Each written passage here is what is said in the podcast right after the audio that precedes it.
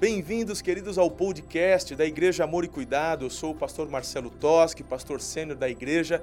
Com alegria, vamos compartilhar com você essa mensagem de fé e a nossa oração e desejo é que você seja muito edificado. Um beijo no seu coração, Deus te abençoe e uma boa meditação.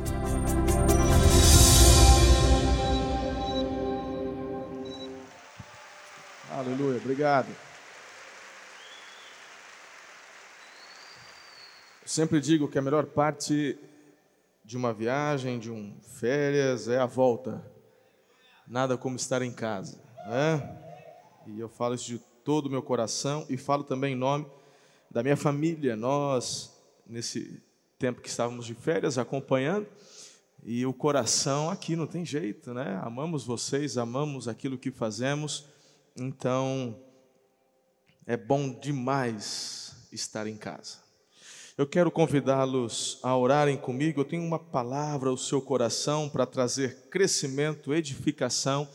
E o Senhor deu essa palavra para mim semana passada e estou com o coração em chamas para poder compartilhá-la com vocês. Então, abaixe a sua cabeça, feche os seus olhos, vamos conversar com o Pai e receber dele as instruções que ele tem para os nossos corações. Amado Espírito Santo, eu agradeço ao Senhor por essa oportunidade de estar com os meus irmãos, filhos espirituais. É tão bom, Pai. Obrigado por, pelo tempo que tive de férias com a família, foi tão extraordinário, mas é melhor estar em casa, retornar e nessa manhã o teu povo veio para receber as instruções que vêm do teu coração e, Senhor, por isso que eu sempre oro, clamo para que seja eu colocado atrás da cruz de Cristo, importa que só o Senhor Jesus cresça, que eu diminua, que eu seja um porta-voz daquilo que o Senhor quer trazer aos nossos corações.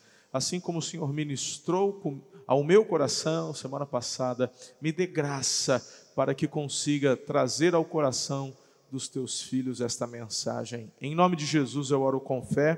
Se você concorda comigo, diga amém e aplauda ao Senhor mais uma vez.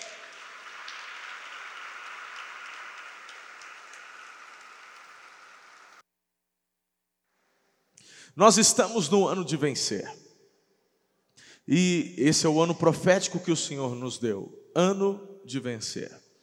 Nós no finalzinho, no último domingo de dezembro e neste mês de janeiro, estamos numa série de mensagens É hora de vencer. Então, o tema já foi também tema da primeira mensagem, depois vocês já ouviram, deixe Jesus mudar a sua história. Não tem como vencer, na minha opinião, não tem como vencer se a sua história não é transformada, moldada pelo Senhor Jesus. Se você está aqui hoje pela primeira vez, é muito importante você entender isso. Você vai receber aqui algumas instruções práticas que enxergamos na palavra de Deus, mas se você quer de fato experimentar algo sobrenatural, você precisa diretamente render-se a Jesus, recebê-lo como Senhor e Salvador, não como um Salvador, mas como o Salvador, porque não tem outro. Ele é o caminho, é a verdade, é a vida. E a partir desse momento, dessa decisão, você também é, ouviu acerca de quem você é. E por fim, domingo passado, posicionamento. Quando você entende, é hora de vencer. Uau, isso é demais. Aí você ouve que Jesus é a porta, é o caminho, é Ele que vai te conduzir em triunfo. Aí você fala, meu Deus, que isso é interessante. Aí você entende quem eu sou diante desse Jesus tão maravilhoso. Aí você começa a entender todas estas peças do quebra-cabeça. Aí o Espírito de Deus vem, agora se posicione. Uma vez posicionado, entendendo quem você é, quem o Senhor é e o objetivo que Ele quer te levá-lo a uma vida abundante, aí, meu irmão, é só. Hã? Quem está entendendo aqui? Ah, por isso que a mensagem que ele trouxe, para a gente estar tá fechando o mês de janeiro, são agora vem a parte prática. Quais as ferramentas? O Senhor tem ferramentas para você vencer. Então, nessa linha de raciocínio, eu quero que você entenda, compreenda, anote, anote essa essa mensagem, ela é muito importante. Você, né? Pega o bloquinho de notas aí do celular, tem algumas coisas práticas aqui para você poder colocar depois aí na ativa, em prática, né? Bem, abra sua Bíblia no texto de Colossenses, capítulo 4, o versículo 1 em diante. Ferramentas para vencer. Apóstolo Paulo, ele compartilhando conosco essa mensagem direta do céu, que veio do Espírito Santo ao coração dele e ele compartilhando com a igreja. Diz assim: Senhores, sejam justos e imparciais com seus escravos. Lembrem-se de que vocês também têm um Senhor no céu. Dediquem-se à oração com a mente alerta e o coração agradecido. Orem, orem também por nós, para que Deus nos dê muitas oportunidades de falar do segredo a respeito de Cristo. É por esse motivo que sou prisioneiro. Tem que fazer uma pausa aqui. Entenda que ele está escrevendo essa carta, não é de uma colônia de férias. Ele está escrevendo de dentro de uma prisão. E isso aqui muda completamente a nossa forma de enxergar o texto. Ele continua continua no versículo 4: Orem para que eu proclame essa mensagem com a devida clareza. Viva com sabedoria entre os que são de fora e aproveitem bem todas as oportunidades. Que suas conversas sejam amistosas e agradáveis, a fim de que tenham a resposta certa para cada pessoa. Bem, eu tenho aqui algumas ferramentas que são tão importantes para você ser alguém mais que vencedor. A palavra de Deus, ela tem para nós promessas extraordinárias. Uma delas eu acabei de citar, porque é a própria palavra quem diz acerca de você que você em Cristo é mais que vencedor. E muitas vezes pessoas ao ouvirem declarações como essa, que é de Deus para com relação a você, Algumas pessoas dizem: como é que a Bíblia pode declarar isso se eu estou vivendo em derrota? Nada do que eu faço dá certo. Eu trabalho, a coisa não rende, dificuldade, tal, tal, tal. Irmão, você precisa entender algo que eu já tenho ensinado a vocês. A palavra de Deus, ela traz e derrama sobre nós promessas, palavras proféticas, Existem muitas palavras proféticas na Bíblia para você hoje. Existem palavras proféticas que o Espírito Santo usa a vida de pessoas hoje para poder liberar sobre a tua vida. Eu tenho palavras que foram liberadas sobre a minha vida, e quando eu recebo uma palavra profética, a primeira coisa que eu faço é anotar. Eu anoto, não é? E depois, meus irmãos, eu vou orar para discernir se essa é uma boa palavra. E aí o Espírito de Deus é quem testifica se essa palavra veio do homem, veio do diabo ou veio do próprio Espírito de Deus. E se eu entendo e recebo que essa palavra ela passa pelo crivo da palavra de Deus e ela está em consonância com o céu, e eu entendo que essa palavra é para mim, Agora, meu irmão, é comigo, não é mais com o Senhor. Você não entendeu ainda? O que eu quero dizer é que a partir desse momento eu começo a andar, direcionar-me e trabalhar de acordo com essa palavra liberada para que eu chegue lá, porque Deus já está dizendo: pode ir que eu estou contigo. É isso que você tem que fazer. Então, o que eu quero compartilhar com vocês hoje é isso.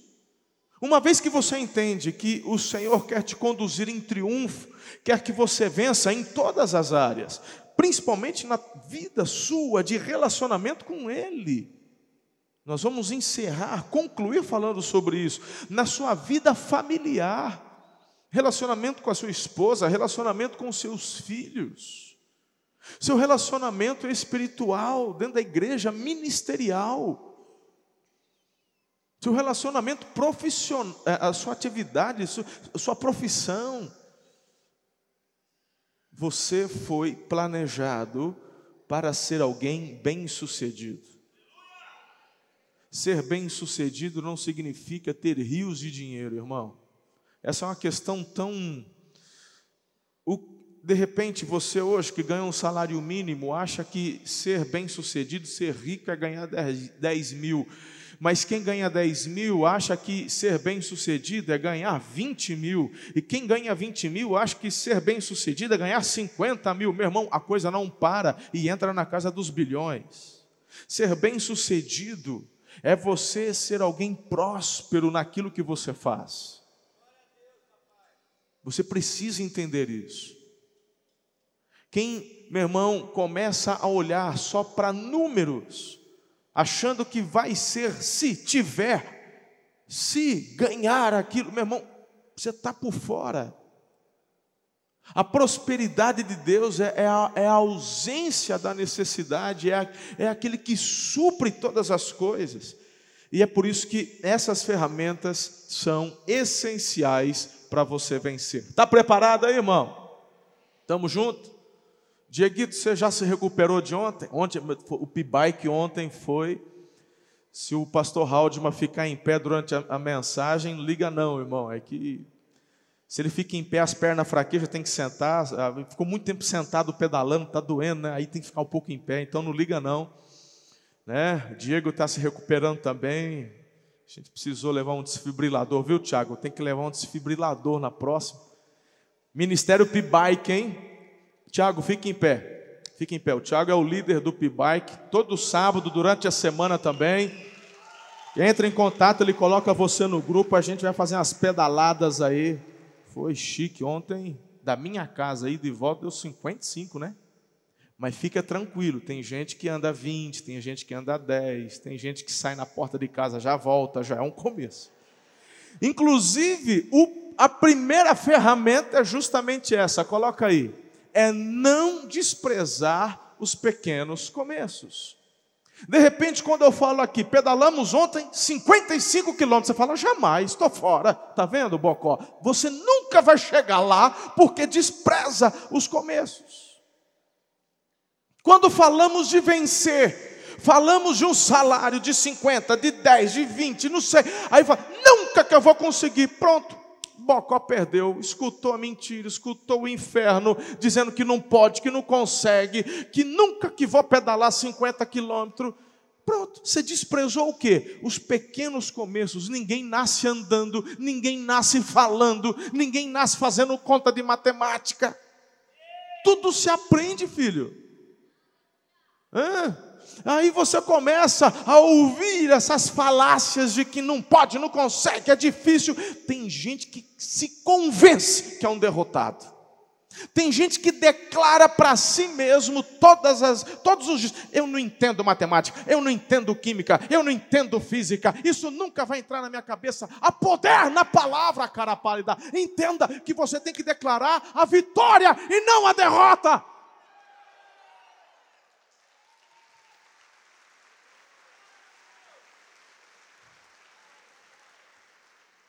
Não despreze os pequenos começos. Não despreze. Normalmente, meu irmão, aquele que recebe as coisas de mão beijada, porque é impressionante, as pessoas, na verdade, elas querem prosperar, querem vencer, mas assim, do dia para a noite. No segundo ponto, eu vou falar um pouco mais sobre isso. Versículo 3 diz assim: Orem também por nós, para que Deus nos dê muitas oportunidades de falar o segredo a respeito de Cristo. É por esse motivo que sou prisioneiro. Aí no versículo 5 ele diz: aproveitem bem todas as oportunidades. Meu irmão, eu não sei, talvez eu, no lugar de Paulo, eu deveria, talvez, espero que não, mas quem sabe eu, no lugar de Paulo, estava aqui, na verdade, deprimido Vou fazer o que aqui, Deus? Estou preso. dediquei minha vida para fazer a tua vontade, me preparei, olha lá, e agora estou aqui preso, injustamente, preso porque estou pregando o Evangelho, preso porque creio em Jesus. Paulo não. Paulo, cheio do Espírito, direcionado pelo Espírito, dentro da prisão, ele está dizendo: Ora por mim aí, irmão, porque eu estou enxergando uma oportunidade.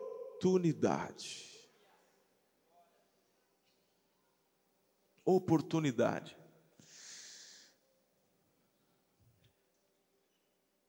Eu tenho aprendido isso no decurso da minha vida. Eu já uma vez brinquei aqui dizendo que homem é meio medroso com esse negócio de hospital. É ou não é? O outro já está se tremendo ali. Injeção. Irmão, tem homem forte, faixa preta de artes marciais, que se botar injeção com agulha na frente, o homem treme. Não vou falar quem é.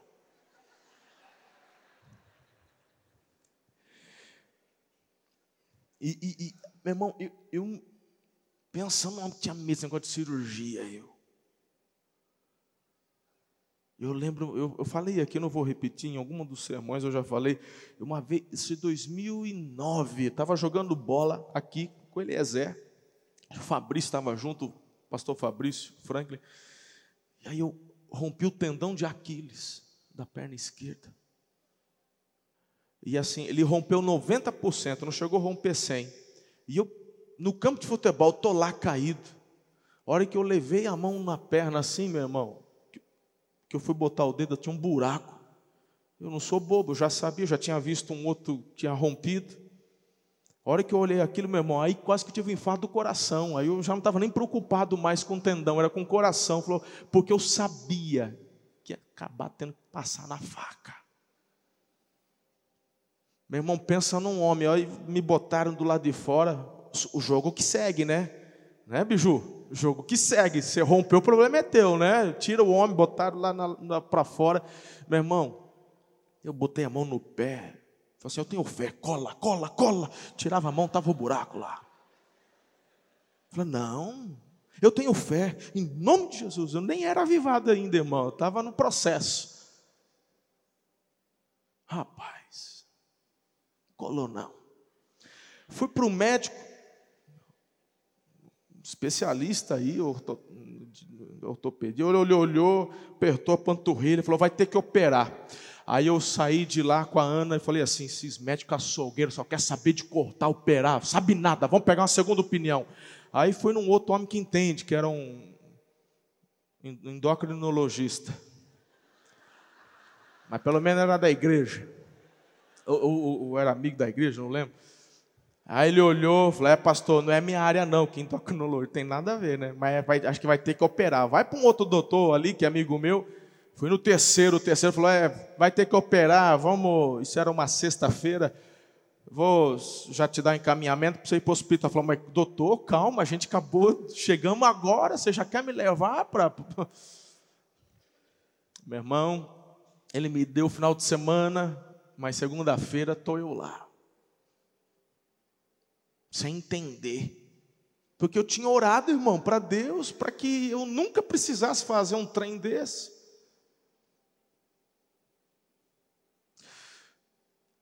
Depois que o tempo passa, eu precisaria de muito tempo para compartilhar, mas tem muita coisa boa para eu passar para vocês. Mas essa experiência é longa, mas para mim foi tão forte. Eu não preciso nem falar que no final de tudo, tudo corroborou para a glória de Deus, para crescimento do reino. Deus operou cura. Deus me colocou do lado de uma mulher no, no, na, na UTI que estava chegando de uma cirurgia. E ela, meu irmão, se entregou a Jesus. Deus fez um milagre na vida dela, que ela é, depois engravidou e a gente foi se encontrar depois numa célula. Foi, foi uma experiência linda. Falei, meu Deus. Então eu e você não entendemos muito bem o que acontece agora. Mas se você despreza as oportunidades e os pequenos começos que Deus dá para você, você jamais chega no final, no objetivo, na conclusão. Tem gente parando no meio do processo, o que é pior, tem gente que para no começo do processo. Tem gente que recebe oportunidades de trabalho e fala: Eu não nasci para fazer isso. Como assim? É, eu não vou fazer esse trabalho. É, tem gente que não entende. Eu vou dar para você aqui. Eu estava lendo de um jornalista no Twitter dele esses dias. Ele é, não sei se ele é jornalista, mas ele é comentarista lá da Jovem Pan. Menino bom, novo. E ele estava compartilhando. Essa é uma regrinha de ouro. Não foi ele que, que, que, que fez, ele só compartilhou. Mas é uma regra, são dez regras para você ser bem sucedido que as pessoas esquecem, eu vou relembrar com você. Foi o Coppola que escreveu isso aqui no Twitter dele, compartilhou, e eu coloquei. Presta atenção, se você é esperto, você vai guardar essas 10 dicas aí. Primeira dica, porque eu quero dizer para você que para você vencer não é uma questão de talento, irmão. Tem gente que acha que só chega lá quem tem talento. Tem gente que é lento e chega mas não desiste dos pequenos começos. Primeiro lugar, seja pontual. Tem gente que não está vencendo, não está prosperando, porque ele tem que entrar às oito no serviço, chega todo dia, oito e dez, oito e quinze, oito e cinco, mas o miserável não, nunca chega a dez para as oito. Seja pontual, cara. Chega no teu serviço, quinze para as oito. Você é vendedor? Chega mais cedo, pega uma vassoura, começa a limpar. O problema, meu irmão, é que o camarada ouve uma mensagem dessa e fala: Ah, tá bom. Ele faz isso uma semana, duas semanas, três semanas e fala: Não está acontecendo nada. É largar a mão dessa porcaria. Você não entendeu. Você está querendo fazer para ter. A questão, meu irmão, é que tem que estar em você e fluir naturalmente para a vida toda. Tem muita gente assim dentro da igreja. Tem gente que está liderando célula, tem célula na casa, é um hospedeiro, aí fala: Ah, eu já sou líder, já sou supervisor, e nada acontece, e problema, e eu não prospero, eu largar a mão de tudo isso daqui. É por isso que você não está vivendo e rompendo, irmão. Porque você está fazendo por interesse pessoal. Você não está fazendo ingratidão por um coração cheio de gratidão, um coração feliz, alegre, que tem prazer. Você está fazendo para tentar marcar ponto com Deus, para ver se Deus te dá alguma coisa. Você não entendeu que nele você já tem tudo, não precisa fazer para ter, você já tem. É uma questão de posicionamento, mas aí é sermão domingo passado. Seja pontual. Se você é patrão, se você é empregado, no horário, seja pontual, não precisa de talento para isso. Segunda dica prática: avise com antecedência. Me impressiona pessoas, meu irmão, que não dão satisfação. Numa era digital como a nossa, onde o WhatsApp é de graça, irmão. Esse negócio de, é impressionante. Antigamente, o negócio para ter internet era, tinha que ter dinheiro, tinha que ter um pacote não sei do que, até entendo. Hoje, irmão, hoje você sai na rua, ah, deu sinal, pronto, foi. Você pode às vezes não conseguir mandar uma foto, não, às vezes não consegue mandar um vídeo, mas para mandar um recadinho, meu irmão, acho que eles não estão nem cobrando. Vai, WhatsApp hoje é. Para mandar aqueles recados de bom dia, todo dia que enche as pacientes, todo mundo você manda. Para poder justificar, avisar com antecedência. Alguma coisa você não faz, aí fala que não tem tempo. Você é mentiroso. E quer prosperar, quer vencer. Não precisa de talento para isso. Avise com antecedência.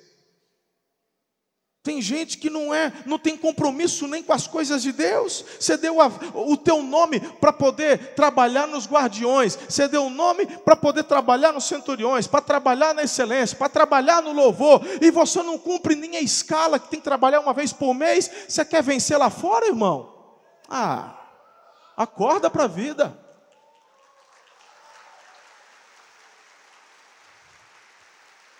Ué, Estou mentindo?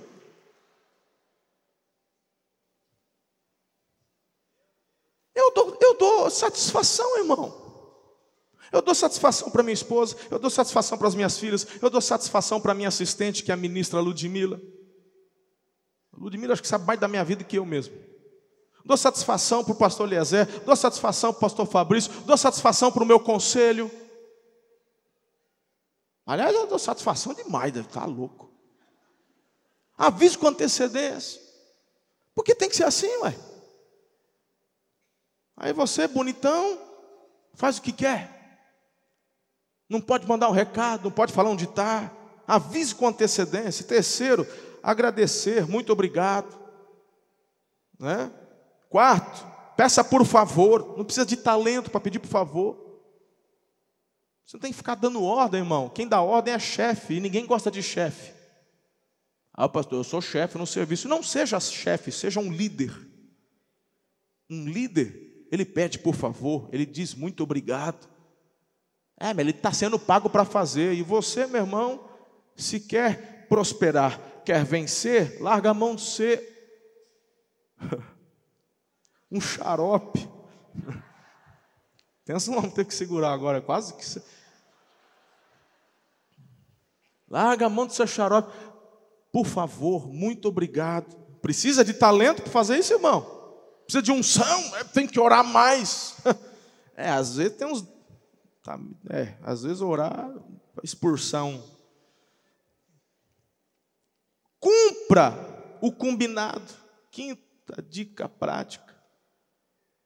Você não cumpre nem o que promete. Quando é que fica pronto? Isso aqui amanhã está na mão. Ah, tá amanhã. Você já parou para prestar? O que, que as pessoas Como que elas reagem quando você avisa alguma coisa sobre a prestação do seu serviço? Como que elas reagem? Aí você vai ter já um bom parâmetro para saber por que você ainda não está vencendo como deveria vencer. Você é aquele que sempre entrega atrasado? Cumpra o combinado. Pastor, mas se eu falar que vai demorar uma semana, ele vai no outro. Vai não. Eu, meu irmão, vou falar por mim.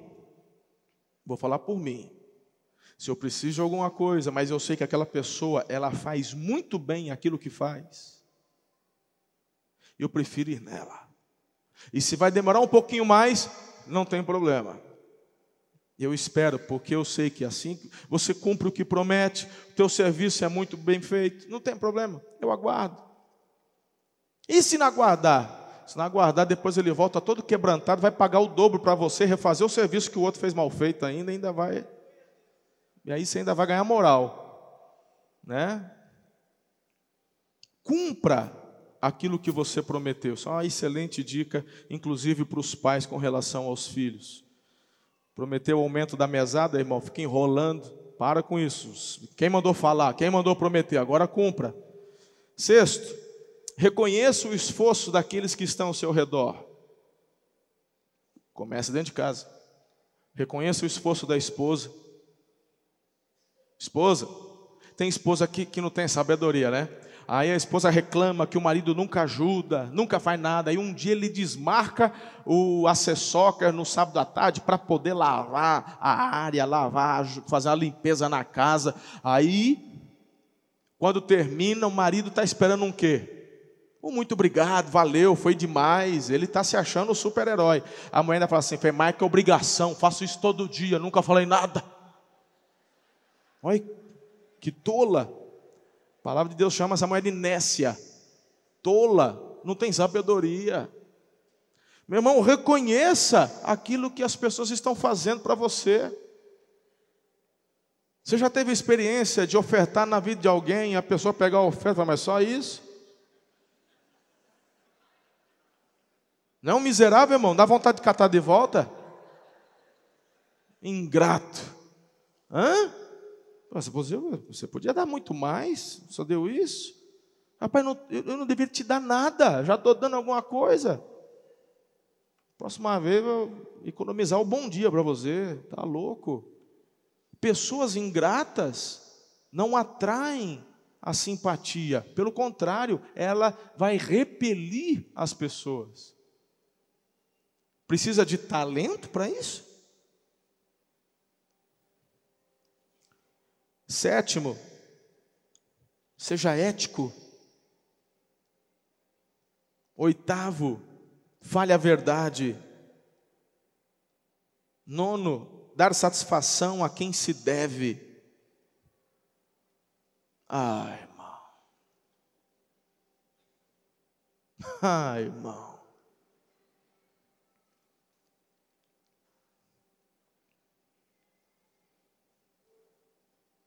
Tem uma lista negra aí do devedor de face a face, conferência, bookstore.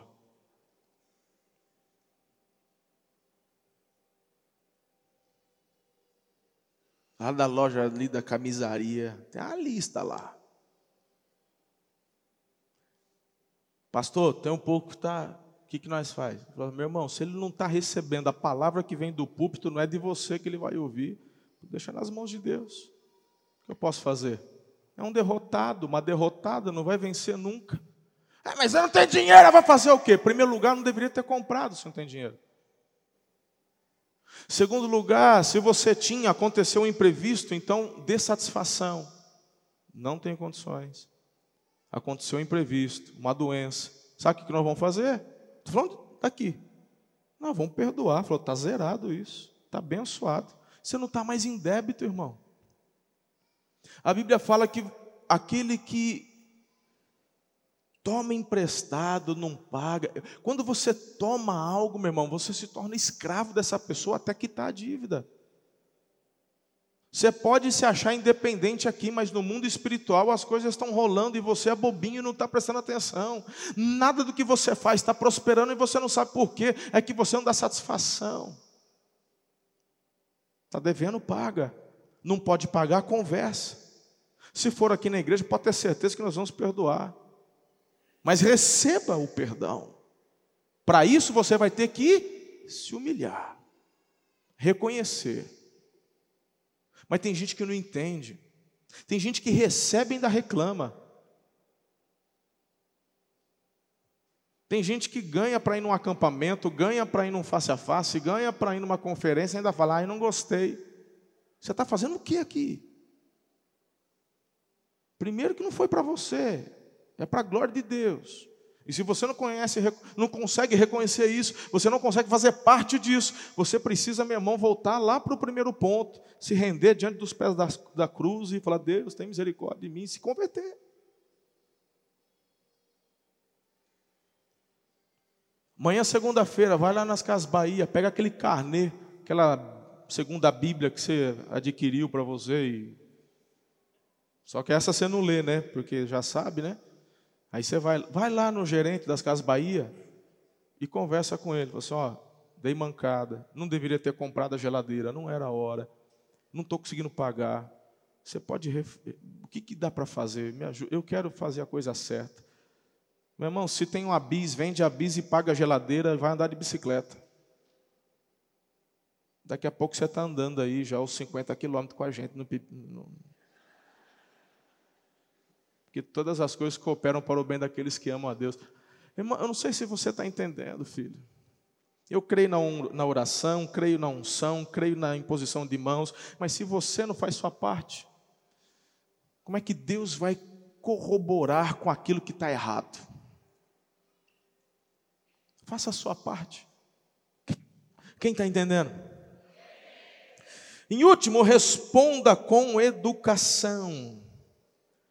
Provérbios 15, versículo 1 diz assim: A resposta branda desvia o furor, mas a resposta ríspida suscita a ira. Seja educado. Seja educado. Não precisa ter talento para ser educado. Por favor. É ou não é?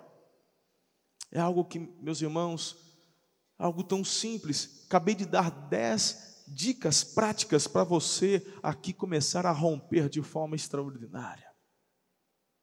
Mas a primeira ferramenta é você não desprezar os pequenos começos.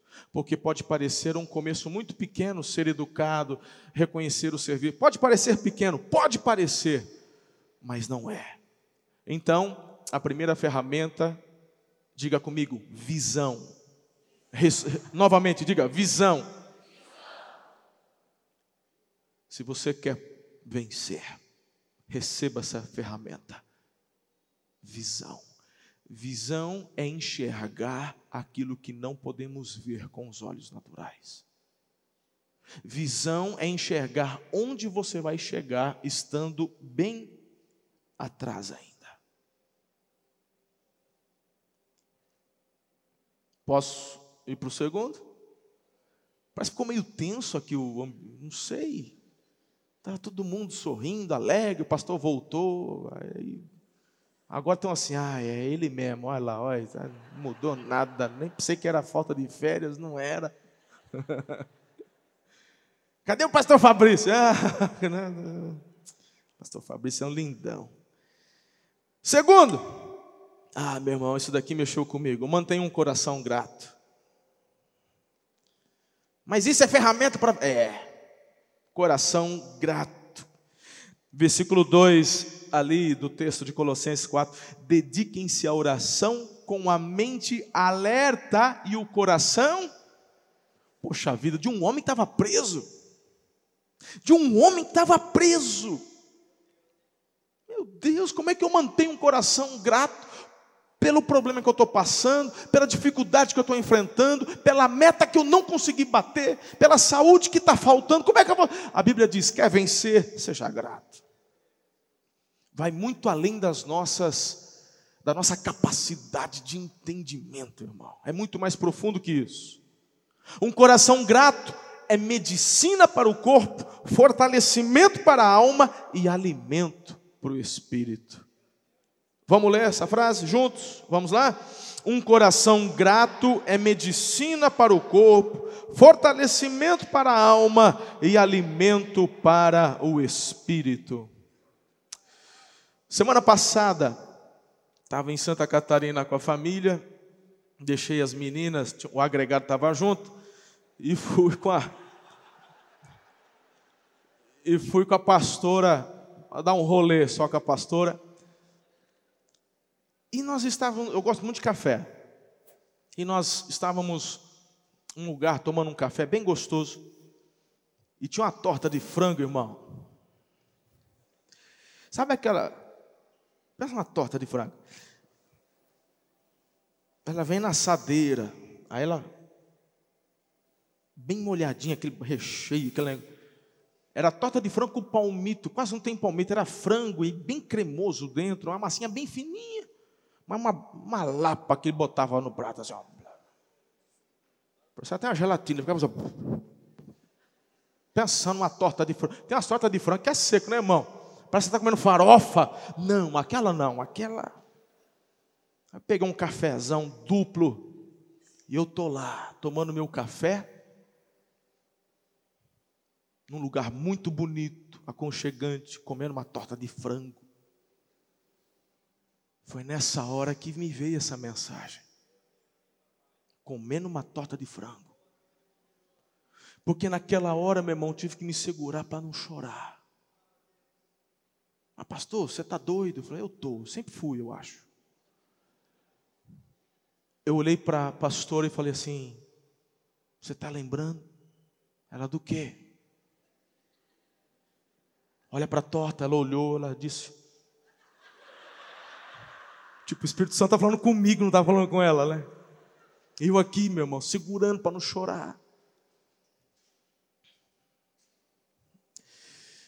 Minha cabeça voltou há tantos anos. Quando eu ainda estava em Tupã, eu gerenciava uma loja, meu pai advogava e eu cuidava dessa loja. A minha alegria durante o dia era ir para uma lanchonete comer um salgadinho. Ah, mas eu gostava. Aí eu fui para o seminário, abri mão de tudo. Fomos lá para o sul de Minas Gerais. E, meu irmão, eu não tinha. Foi na época. Foi na época do Collor era presidente. Aí veio aquela crise, lembra? Do congelamento. Meu pai que me ajudava, a crise também pegou ele. Teve que vender a loja. A gente não tinha ajuda da igreja. Meu pai já estava situação muito difícil. Depois de um, depois de dois meses já não tinha, não tinha como mandar nem a mensalidade do seminário. Tá lá, eu e Ana, a gente, nós éramos noivos, depois nos casamos lá. E meu irmão, eu que sempre trabalhei, sempre tive meu sustento, sempre tive meu dinheirinho. De repente eu estou lá.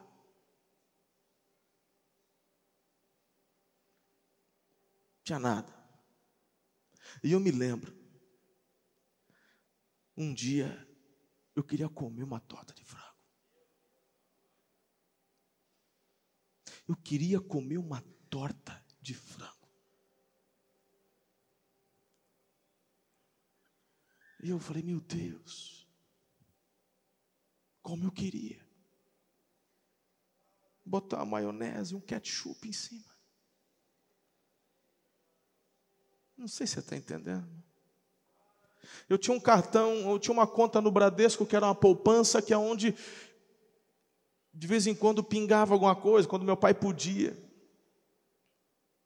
Tinha alguém que estava indo para a cidade, nós ficávamos a, um, a, alguns quilômetros, era, era um, um, seminário estilo internato, Instituto Bíblico Peniel, até hoje funciona. O pastor Lucas estudou lá também. E aí nós fomos para a cidade, eu acho que era um sábado à tarde. Eu sabia, meu irmão, na semana anterior tinha ido lá, não tinha dinheiro nenhum, não tinha nada. Era aqueles três, quatro reais para não fechar a poupança, aquilo que tinha. Ninguém tinha prometido nada, ninguém tinha nada. E eu fui lá. Passei o cartão, tinha 30 reais.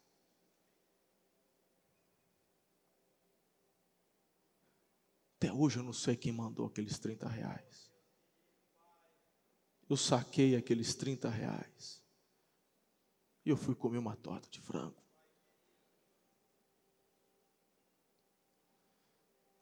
E de repente, tantos anos depois, está eu, a Ana, numa situação totalmente diferente. Hoje Deus me dá condições de comer torta de frango quantas eu quiser, quantas vezes eu quiser, na hora que eu quiser. Mas Ele começou a ministrar o meu coração dizendo: não tem como vencer se você não é grato por cada pequeno detalhe que eu já te provi lá atrás.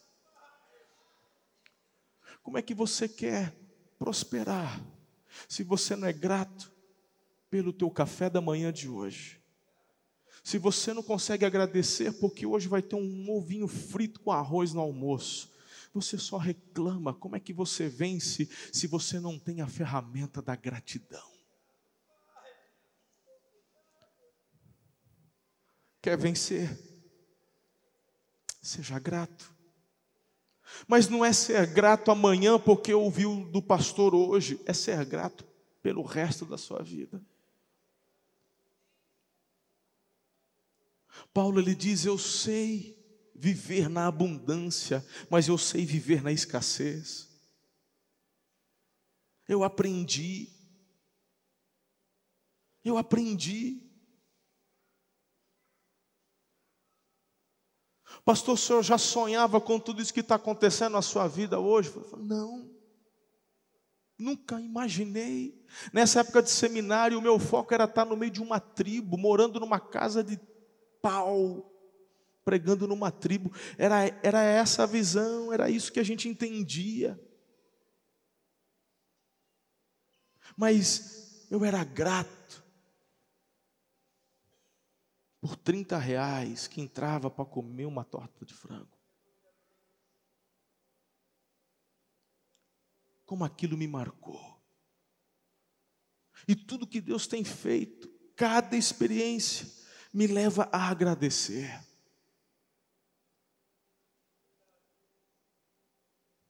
Tantas coisas que eu vejo que eu gostaria de fazer, gostaria de ter, que eu não tenho, que eu não faço, mas eu sou grato.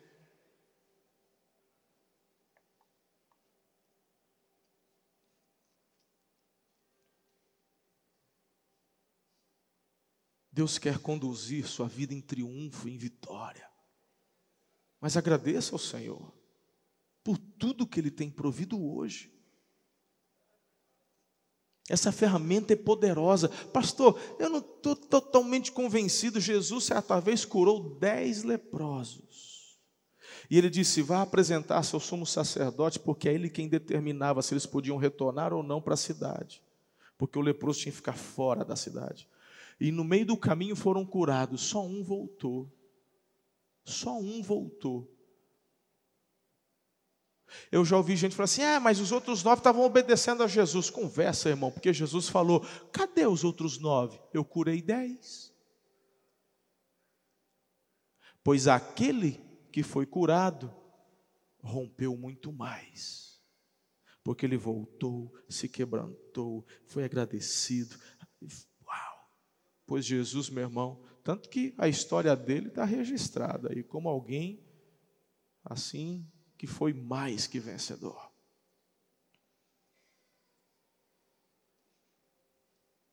Desculpa a expressão, mas a maioria das pessoas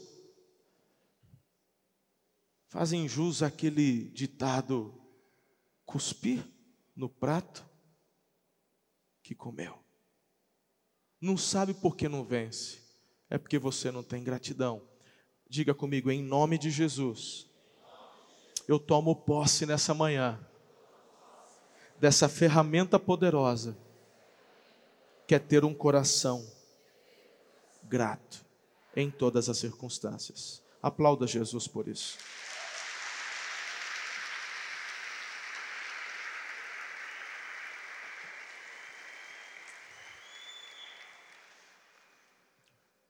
Tempo já está correndo.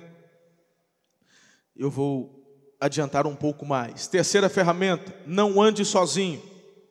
Não ande sozinho. Agora preste atenção na continuação do texto do capítulo 4, a partir do versículo 7. Olha isso aqui. Tico, Tico. Eu vou, vou ler de novo. Tiquico, né? Que vai reto, parece que é o Tico, mas não é o Ticão, não. É Tiquico. O Tico irmão amado e colaborador fiel que trabalha comigo na obra do Senhor, lhes dará um relatório completo de como tenho passado.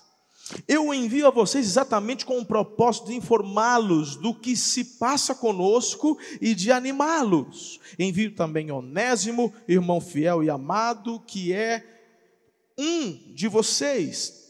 Ele e o Tíquico lhes contarão tudo que tem acontecido aqui. Aristarco, que é prisioneiro, ah, que é prisioneiro comigo, lhes envia saudações, e assim também Marcos, primo de Barnabé, conforme vocês foram instruídos. Se Marcos passar por aí, recebam-no bem.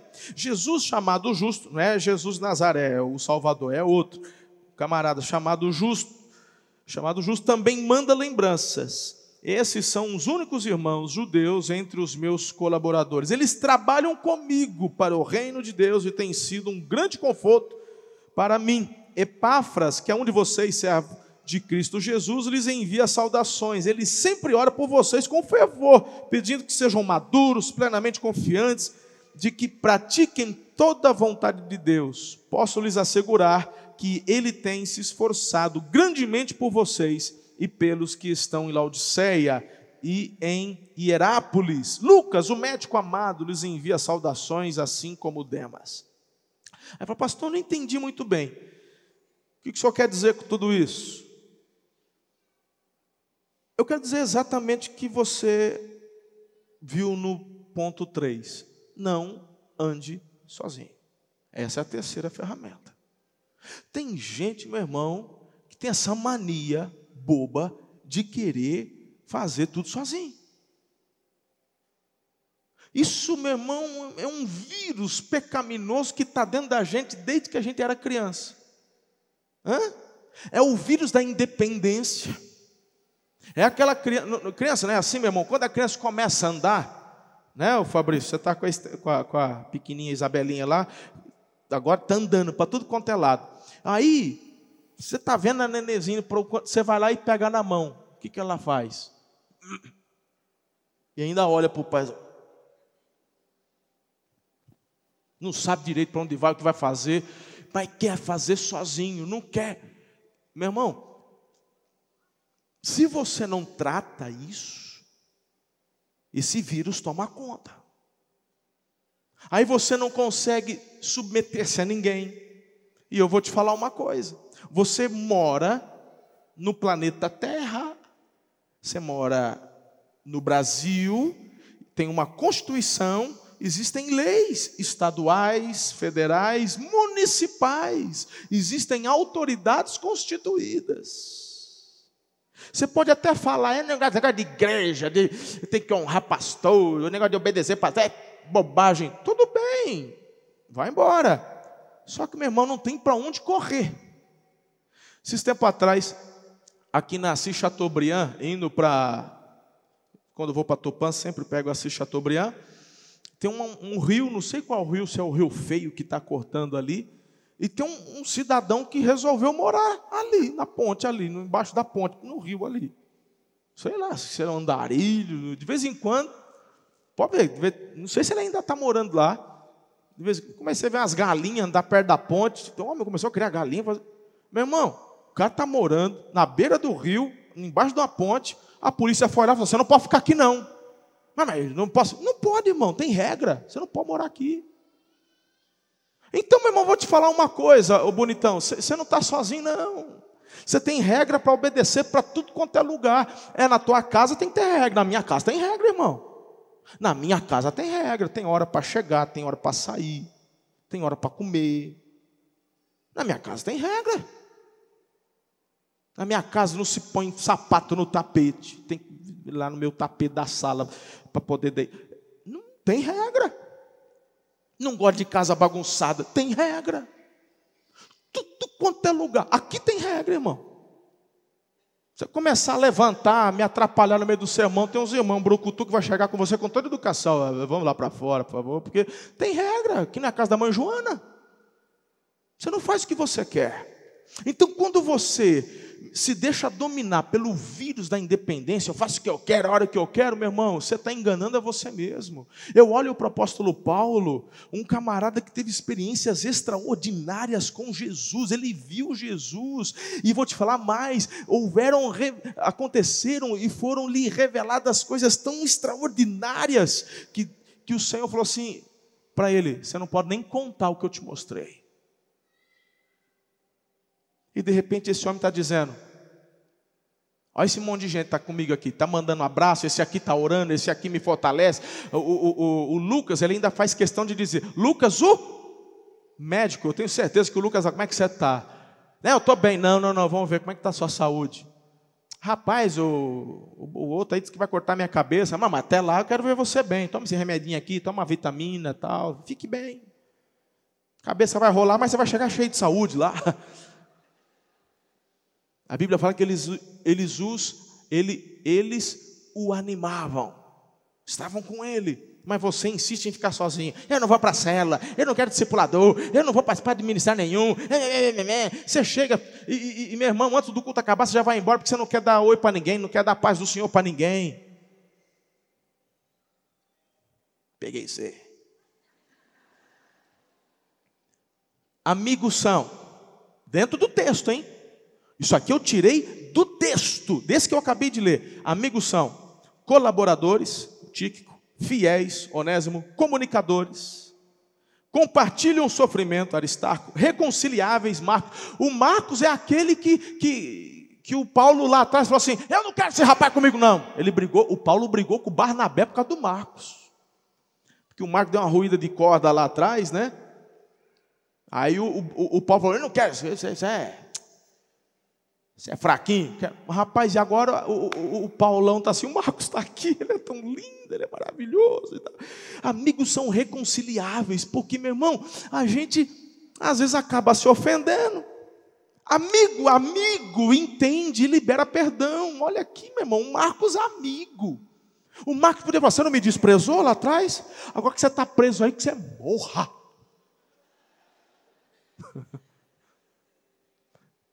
Isso não é amigo não, cara. Tem gente que fala assim, eu tinha um amigo que chegou para mim, eu quero que você se exploda. Meu irmão, isso não é amigo. Amigos são reconciliáveis. Eles perdoam. Justos. Trabalham para o seu crescimento. Paulo fala, eles trabalham comigo. Isso é amigo. Rapaz, o, o homem está preso, hein? É, vão sair de perto aí, porque vai queimar o filme. Amigo é diferente. Promovem conforto, são intercessores, esforçados, trazem cura. Quem são seus amigos? Sabe por que você quer vencer? às vezes justamente para esfregar na cara dos amigos que você conseguiu mais que eles. Você quer a bênção de Deus para isso? Pois eu vou te falar, meu irmão, na estratégia de Deus, Ele vai usar amigos para te promover. Como eu sou grato pelos amigos que Deus tem me dado. E o tempo não me permite Deus me deu uma palavra sobre amizade. Jesus no Getsemane, mas o tempo não vai permitir. Que palavra. Mas tem um artigo que eu soltei na internet, está por aí. Eclesiastes 4, 9 10, leia comigo. Juntos. É melhor ter companhia. Juntos, vamos lá. É melhor ter companhia do que estar sozinho porque maior é a recompensa do trabalho de duas pessoas. Se um cair, o amigo pode ajudá-lo a levantar-se, mas pobre do homem que cai e não tem quem o ajude a levantar-se. Qual que é a terceira ferramenta? Amigos. Amigos. Quarto, obtém entendimento do Espírito. O pessoal do louvor pode vir para parecer que está acabando. 1 Coríntios 2,12. E nós recebemos do Espírito de Deus, e não o Espírito deste mundo, para que conheçamos as coisas maravilhosas que Deus nos tem dado gratuitamente. O versículo 1 diz, 4,1 de Colossenses: Sejam justos e imparciais com seus escravos.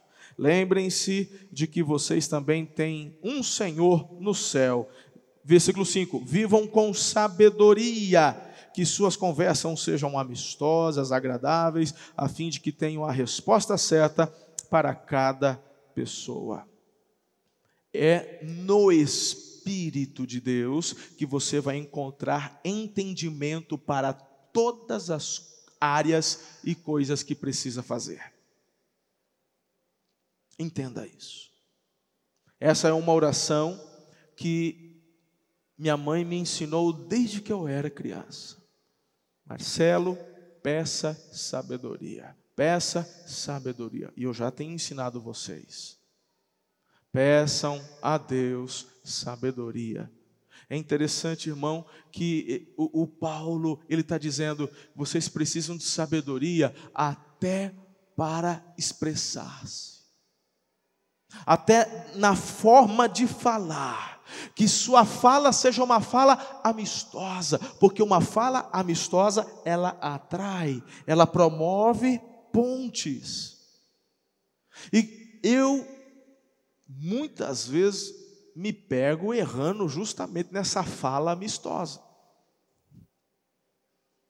Pois meu irmão é tão pior, porque depois você tem que se quebrantar, se humilhar e pedir perdão.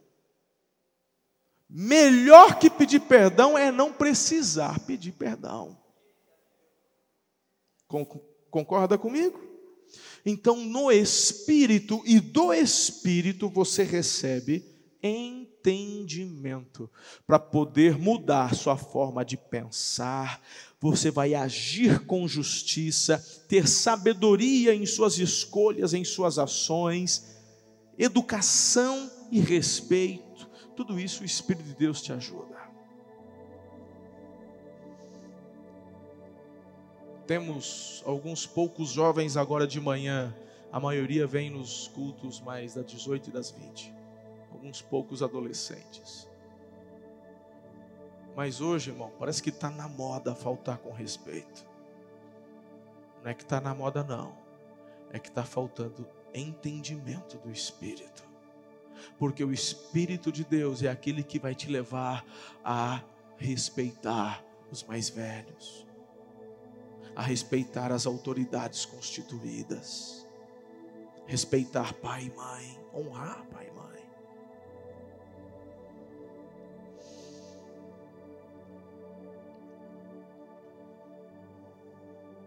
Sabe qual que é a base dessa instrução de Paulo? Para mim ficar claro. Ele diz: lembrem-se, vocês têm um Senhor lá no céu. O que ele quer dizer com isso?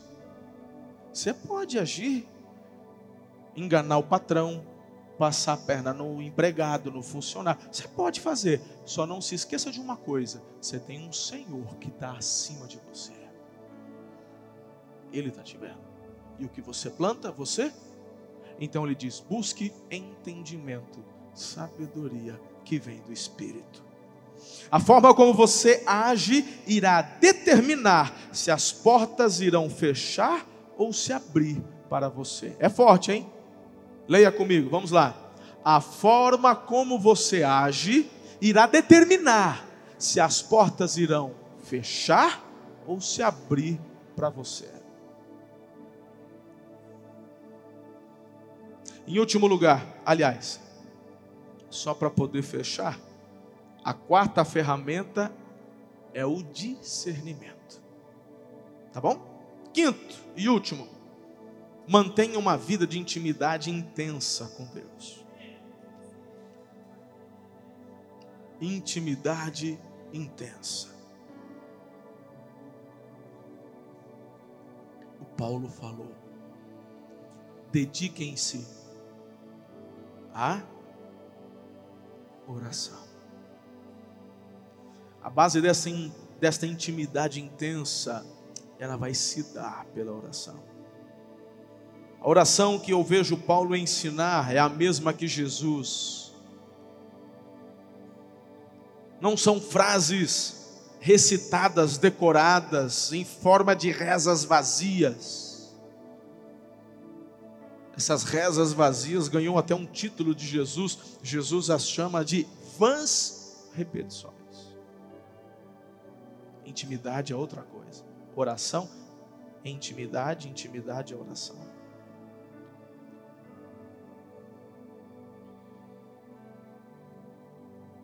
Queridos, a questão não é quantas vezes pedimos, pois a gente deve insistir, Jesus nos ensinou. A questão é como devemos fazer isso. Oração é intimidade intensa. Oração não é dever. Sabe por que você não consegue desenvolver uma vida de oração? Porque você olha para a oração como uma tarefa. Igual aquela que recebe do professor da faculdade, ó, tem um trabalho aí, ó, para fazer. Aí você fala, meu Deus, tem que fazer a monografia. Meu Deus, eu tenho que fazer aquela tarefa, meu Deus. Ah, eu tenho que orar. Ai, meu Deus. Não. Não. Oração não é tarefa. Oração é intimidade intensa.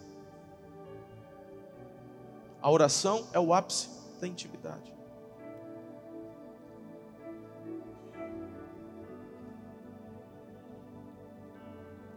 Quer vencer?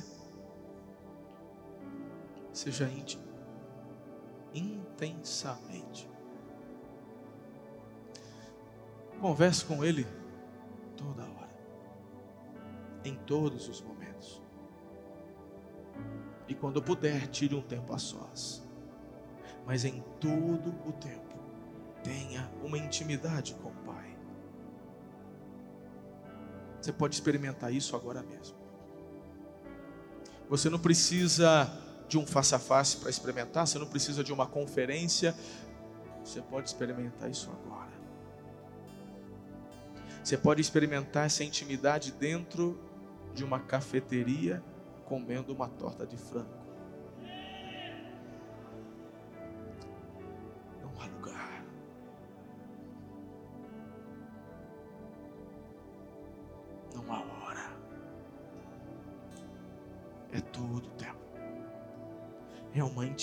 Intensa. Quais são as ferramentas que o Senhor está assim, ó, lançando sobre você hoje? Visão, gratidão, amigos, discernimento, intimidade intensa, oração.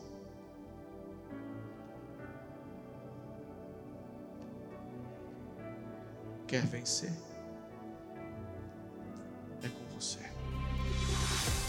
Espero que você tenha sido muito edificado com essa palavra. Não se esqueça de inscrever-se aqui no podcast e também no canal do YouTube e nos seguir em todas as redes sociais para manter-se informado de tudo que acontece aqui nas igrejas Amor e Cuidado. Um grande abraço, até a próxima, um beijo no seu coração.